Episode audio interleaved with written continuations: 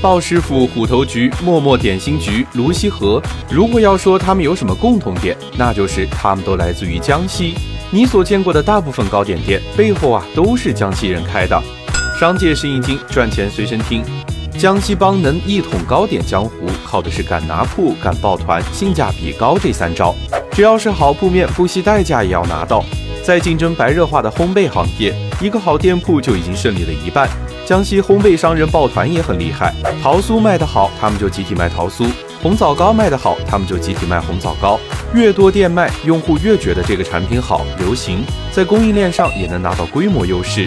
最后说性价比，消费者花八十几块钱才能买到一小块西式蛋糕，在江西糕点铺里，八十元都能够吃个饱了。现在流行的国潮点心，虎头局也好，默默点心局也好，复制的其实还是江西帮的打法，拿下流量最好的商场位置，主要产品都集中在麻薯、蛋黄酥、泡芙上，性价比也还不错。最后套上漂亮的国风包装，加上低糖低卡的概念，再和各种品牌跨界联名一波。新的国潮点心就诞生了，你吃过这样的国潮点心吗？